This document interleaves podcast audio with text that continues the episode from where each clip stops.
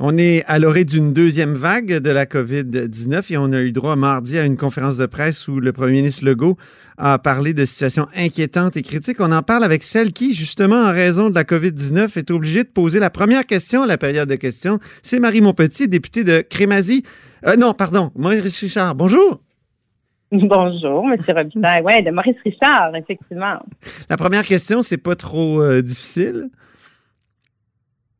Euh, ben écoutez, je, oui, ben c'est effectivement hier c'était l'ouverture de la session et euh, notre chef euh, Dominique Anglade, comme beaucoup de parents, s'est retrouvé avec euh, ses enfants, avec des petits nids qui coulent et des toux et c'est la saison du rhume. Hein?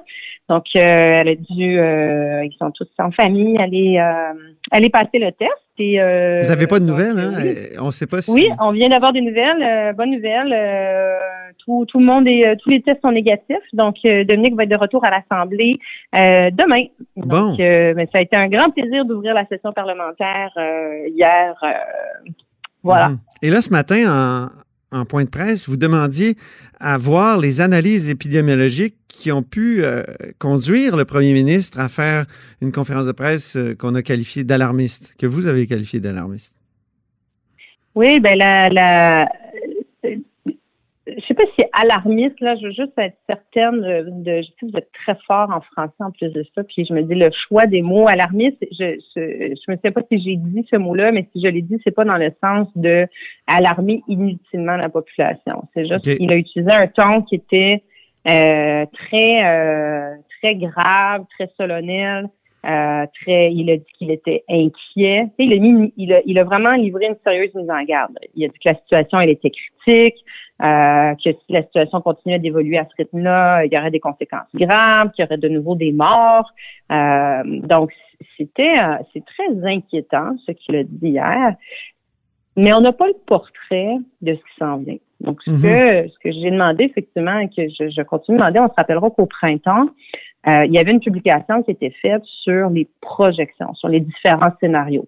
Euh, en fonction de, de, la charge virale, en fonction des foyers d'éclosion par région, en fonction du nombre de cas journaliers. Euh, donc, il, faisait une modélisation qui s'était avérée assez précise sur les différents scénarios au cours des prochaines semaines. Euh, j'aurais, je souhaite que le premier ministre dépose ça. Là, je comprends. il aurait dit, suite à notre demande, qu'il n'avait pas ce genre de scénario euh, qui n'en avait pas fait la demande depuis le mois de juin. Donc là, ça soulève, euh, ça soulève un paquet d'autres oui, questions. Oui, est-ce que ça, c'était pas étonnant de voir qu'il n'y a pas de scénario mis à jour euh, et, depuis le, mois de juin? j'ai entendu ça à la conférence de presse du premier ministre aussi. J'étais vraiment étonné. Est-ce qu'il ne devrait pas y avoir un suivi continuel ou un, ajustement continuel de tous ces scénarios? Ben, moi, je peux juste étonner. Je, je, je suis, euh, je, je, suis inquiète. Ben, je, suis choquée, je suis inquiète. Comment il gouverne? Mm-hmm. Et sur quoi il se base pour prendre ses décisions? Euh, il, il, a dit hier, il a dit la situation est critique. Euh, tu sais, ils n'ont pas, ils ont pas de boule de cristal, ils n'ont pas de devin. Donc, la seule façon de voir ce qui s'en vient, normalement, c'est des, c'est des modélisations, c'est des données épidémiologiques. Là, il dit qu'il n'y en a pas entre les mains. Donc, je sais pas, tu sais, il, ouvre sa fenêtre, il regarde dehors, puis il dit, hum, ça va bien, le, le vent va à la gauche, le vent va à la droite. Je comprends pas comment il prend ses décisions à l'heure actuelle. Euh, ça, c'est, euh, c'est, c'est hyper préoccupant. Qu'il l'ait pas demandé, je trouve ça, euh, je trouve ça très irresponsable. J'imagine qu'il y aura l'occasion de, de préciser la raison pour laquelle il l'a pas fait. Mais euh, en plus de ça, depuis depuis le mois de mars, euh, toutes ces modélisations-là, elles se sont précisées encore plus. Au printemps, elles étaient déjà assez précises, euh, mais on était dans un virus qu'on connaissait pas, on savait pas comment il allait progresser. Mais là, six mois plus tard, euh, les épidémiologistes sont encore plus précis qu'ils étaient.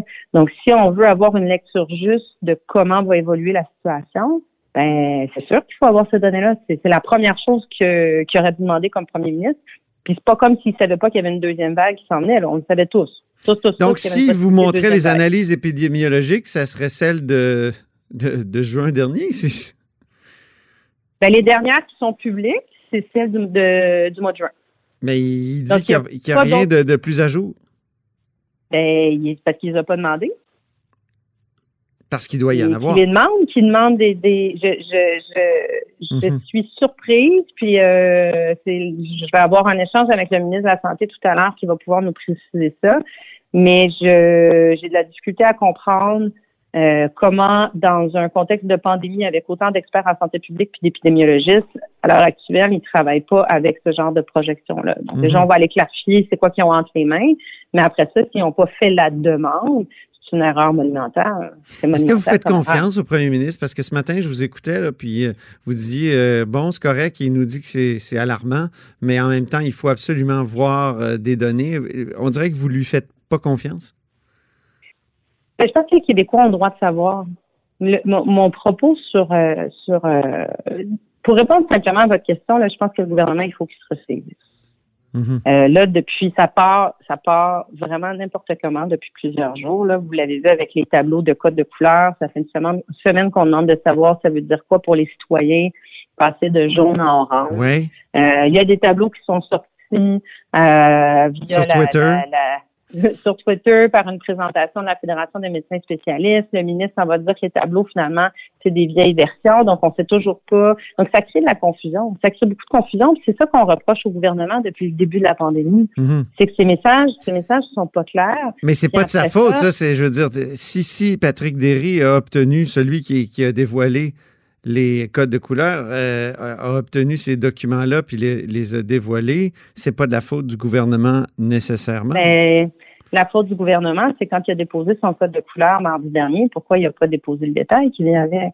On peut mhm. pas, on peut pas. Euh, euh, la France le fait. Il y a d'autres régions qui utilisent exactement le, à peu de choses près les mêmes codes de couleur depuis le printemps dernier. Hein, oui, je vous ai entendu dire ça hier que la France était plus précise. Qu'est-ce qu'il y a dans, qu'est-ce qu'il y a à part le, taux d'infection par euh, par quoi 100 000 habitants ou si je ne m'abuse c'est quoi exactement? Qu'est-ce qu'il y a de plus dans le ben, il y a certaines consignes de, par exemple, quand on est dans telle couleur de, de, de région, ben, ça veut dire que euh, des gens qui viennent d'une autre région peuvent pas euh, peuvent pas y entrer, euh, que les gens peuvent pas sortir. Donc c'est un un, un, confinement régional, je vais dire comme ça. Donc, euh, où, euh, par exemple, que les gens ne peuvent pas sortir à plus de, euh, de 100 km de leur domicile ou quand c'est en zone d'extrême foyer d'éclosion, on le au printemps, les, les, gens peuvent sortir, mais pour aller faire des courses, par exemple, pendant, pendant une heure.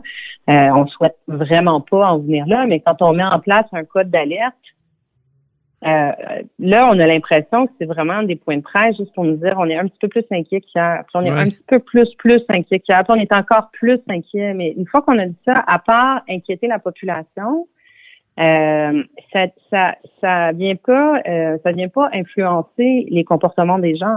Vous avez même dit tout à l'heure en point de presse que ça aidait pas pour ce qui est des courants conspirationnistes ou complotistes? Hum. Ben, dans une dans une pandémie, euh, il y a des, il y a des il y a des principes dans une crise, il y a des principes de base. Le message, il faut qu'il soit constant, puis il faut qu'il soit cohérent, puis il faut surtout pas que le, le, le, le porte-parole, je vais dire comme ça, de la crise perde sa crédibilité. Et euh, le, le là, je, suis loin de moi l'idée de me faire une experte en, en, communication de crise. Vous pourrez sûrement euh, inviter des gens qui sont beaucoup plus experts que moi là-dessus. Mais ce qu'on ce qu'on voit, c'est que à force d'avoir de la confusion dans les messages, le, le réflexe des gens, c'est de c'est de se désengager puis de dire ben je, c'est un peu ce que je disais par rapport au masque. Le masque a changé. Euh, euh, il y a, il docteur Arruda, puis la ministre à l'époque, c'était, euh, puis le premier ministre aussi disait une journée, euh, c'est très important le masque. Après ça, non, non, il faut absolument pas porter le masque, c'est pas une mesure de santé publique. Mais je me demande si vous, au pouvoir, vous n'auriez pas été aussi, disons, incohérente, parce que parce que c'était difficile aussi. Les informations sur le masque, même à l'OMS, n'étaient pas euh, toujours euh, euh, cohérentes. je veux dire, ça, a évolué parce que aussi on a appris à découvrir cette bébête-là qui est la COVID-19. Mais j'en reviens à l'importance d'expliquer les choses. J'en reviens à l'importance d'être clair, d'être transparent. C'est le, le, le, sens de la demande que j'ai faite ce matin, c'est que les Québécois ont fait des, ont fait des grands, grands sacrifices depuis le printemps. D'énormes sacrifices d'être isolé à la maison, d'être confiné, la, mm-hmm. conciliation famille-travail. Moi, je le vois là, tous les jours comme député, là, les enjeux économiques que ça a créé, les enjeux de santé mentale que ça a créé aussi. Ça a été difficile. Il y a personne qui veut être confiné. Là. Et là, on sent avec le discours du premier ministre qu'il va retourner là, qu'il va redemander aux, Québécois d'être, euh, de refaire des, des, euh, des, sacrifices. Et c'est dans ce sens-là que Mais vous-même, vous-même, vous avez dit ce matin euh, que c'était vraiment étrange parce que le premier ministre nous dit que c'est alarmant, tout ça. Et tout ce qu'il propose comme mesure, c'est de, d'éliminer la bouffe après minuit. Euh, dans les bars. Donc, c'est une espèce de, solution euh, contre les nachos, là, vous, vous l'avez dit euh, drôlement. Mais donc, vous, vous-même, vous, vous dites, il est, alarmant, ça devrait être plus dur. Est-ce qu'il ne devrait pas donc y avoir une sorte de, reconfinement?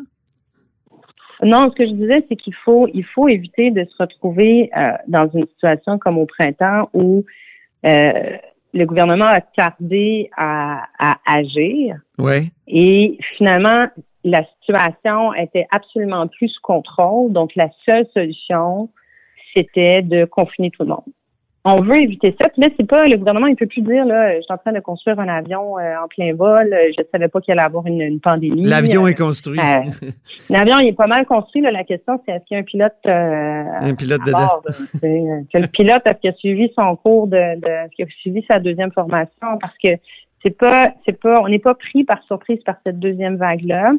Moi, ce que ce que je souhaiterais que le gouvernement communique, c'est bon en tout cas d'aventure, moi, je pense qu'il faut qu'ils demandent des projections épidémiologiques. Ça, c'est important pour savoir un peu ce qui, ce qui nous tend au bout du nez. Euh, est-ce que les gens, justement, pour que les gens puissent s'organiser aussi, est-ce que les commerces vont fermer? Est-ce que les gens vont devoir retourner? Euh, euh, est-ce que les écoles vont fermer? Donc, la conciliation famille-travail. Je pense qu'il faut permettre aux gens de s'organiser. Mais une fois qu'on a dit ça, si, si on veut éviter que tout ferme du jour au lendemain. Il personne qui souhaite ça, moi la première.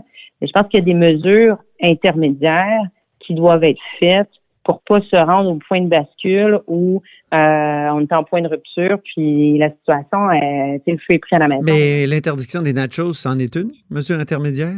Vous vous dites qu'il faut aller plus loin, il faut interdire l'alcool, pas nécessairement fermer les bars. C'est ça, hein? si je comprends bien. Ben, c'est ce qui était ce qui c'est un peu la seule mesure qu'ils ont annoncée hmm. hier. Là. Je pense que c'est une mesure un peu euh, d'interdire de la, vente de nourriture après euh, après minuit, parce que ce que j'ai compris, c'est qu'il y a quelques bars qui, euh, qui en profitaient pour continuer.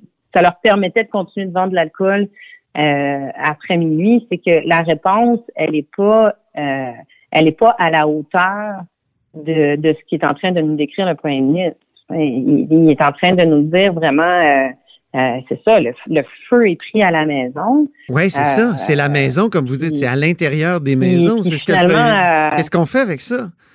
Ben, Qu'est-ce qu'on fait? On ne peut pas aller dans chaque maison des Québécois? Ben, premièrement, comme je vous disais, on ne sait pas si le feu est pris à la maison. On ne sait pas la, nature de, de on ne sait pas la nature de la crise. De toute évidence, ça va pas bien. Le réseau est hyper fragilisé. On l'a vu, là, des ruptures de services à Maisonneuve-Rosemont, les soins intensifs qui débordaient à Québec cette fin de semaine. Euh, les, les, à Gatineau, ils ont fermé les soins intensifs. Euh, les patients sont transférés à Montréal, c'est pas la porte à côté. Euh, le, réseau est, est, vraiment est, vraiment pas dans une bonne posture. Euh, les, les travailleurs de la santé sont à, sont à bout de souffle, sont épuisés, sont fatigués. Donc c'est sûr que c'est pas des conditions, euh, c'est pas des conditions idéales, mais la responsabilité du gouvernement, c'est d'être encore plus d'être encore plus vigilant, euh, puis d'être d'être transparent. En ce moment, moi, ce que ce que ce que je que je veux que le gouvernement fasse, c'est qu'il nous rassure, qu'il nous dise oui, je sais où je m'en vais. Puis oui, j'ai le contrôle de la situation. Craignez-vous quand vous posez des questions comme ça, Marie Montpetit, d'être une alliée objective des complotistes? Euh, non, je, non. Je, non, je pense que j'ai toujours été, euh, j'ai toujours été euh, avec un message clair sur l'importance de respecter, respecter les consignes de santé publique. Moi, je comprends votre message sur la, sur la transparence, la nécessité de la transparence, mais est-ce qu'il y en a qui pourraient mal interpréter ça, qui disent ah ben oui, c'est ça, le pouvoir nous cache des choses? Ah, j'ai pas. C'est pas une question de. C'est pas une question de, de cacher. Je, je, je veux vraiment être clair là-dessus. Je ne prenne pas de mauvaises intentions au gouvernement sur le fait cache des choses. Mon propos, il est pas là. Ce que, ce que je dis, c'est juste qu'il doit faire un exercice de transparence. Il doit les rendre publics. Je, je, je, puis après ça, ce sera à lui d'expliquer, mais Mhm. pourquoi, pourquoi, pourquoi ils ont ces données-là? Puis ils nous permettent pas d'en disposer. Les gens sont pas imbéciles. là. On n'est pas imbécile personne. Euh, et là, le fait de ne pas avoir l'information, comme je disais ce matin, ça, ça engendre deux comportements. Soit les gens qui disent, ben finalement, je suis pas au courant de rien, donc je vais faire comme ça n'existe pas, puis je continue Mm. ma vie. En terminant, Ça, ça inquiète beaucoup, ouais. beaucoup. Là. Ça inquiète beaucoup de gens aussi, ce qui est les, dit. les gens qui sont les plus inquiets, qui manifestent aussi contre, on a vu hier devant le Parlement encore, est-ce qu'il faut Mhm. euh, les discipliner? Parce que là, manifestement, ils ne croient pas aux règles de la santé publique, donc ils ne les appliquent pas dans leur manif. Or, ils sont Mm. Qu'est-ce qu'on fait avec ça? Hier, Pascal Bérubé, à mon émission, a évoqué la possibilité de- d'interdire ces, ces manifs-là ou, ou d'intervenir euh, de façon plus musclée. Aujourd'hui, il a nuancé. Vous, qu'est-ce que vous dites? Que je pense qu'il faut suivre euh, certainement la situation de, de, de très très près. Là, c'est pas c'est pas des c'est pas des pas des comportements qui sont souhaitables. là. Comme vous dites, c'est des gens qui euh, qui ben, forcément qui portent pas le masque parce qu'ils sont euh, anti-masques, euh, qui se retrouvent dans des attroupements nombreux, qui après ça certainement respectent pas la distanciation, certainement ne sont pas testés quand ils ont des euh, quand ils ont des symptômes parce qu'ils croient pas à la à- au virus. Donc ça peut devenir des agents de de, de contamination. Donc, il faudrait pas que ça se que ça se reproduise et s'il devait y avoir des, des manifestations de, de plus nombreuses ou plus euh, plus régulières, je pense que le premier ministre devra certainement euh, être, euh, être, être- être plus restrictif là-dessus. là. Ça veut dire plus restrictif? Ben, il va devoir encadrer les manifestations. Mhm. il faudra voir. Là, il y en a eu une, une hier. Là, je pense que c'est pas la première, là, mais ça devait devenir un mouvement très euh, très régulier, euh, certainement, il peut pas laisser aller ça. euh, puis Mhm. répéter ce qu'il a dit hier, que c'est pas un foyer de contamination. Ça, j'aimerais lui demander, un, comment il sait que c'est pas un foyer de contamination? Ils n'ont pas de données là-dessus, les gens ne sont pas testés. Je pense pas qu'ils sont allés demander les adresses puis les noms des gens qui étaient dans la manifestation pour vérifier s'ils avaient la COVID ou pas. Là. Oui. C'est pas le genre à se Euh, faire donc- tester non plus. Ben non, donc tu sais déjà déjà que le premier ministre répond non non non, c'est pas tu sais les- je pense qu'il faut un il faut qu'il soit préoccupé de cette situation-là et surtout qu'il soit hyper vigilant sur la progression puis après ça ben il faudra qu'il ajuste euh, qu'il ajuste ses comportements en fonction de, de, de la situation. là. Merci beaucoup, Marie Montpetit. Je, je, je vous laisse aller. là. Euh, Au plaisir et sur député de Maurice Richard, euh, critique en matière de santé pour le Parti libéral. Vous êtes à l'écoute de là-haut sur la colline.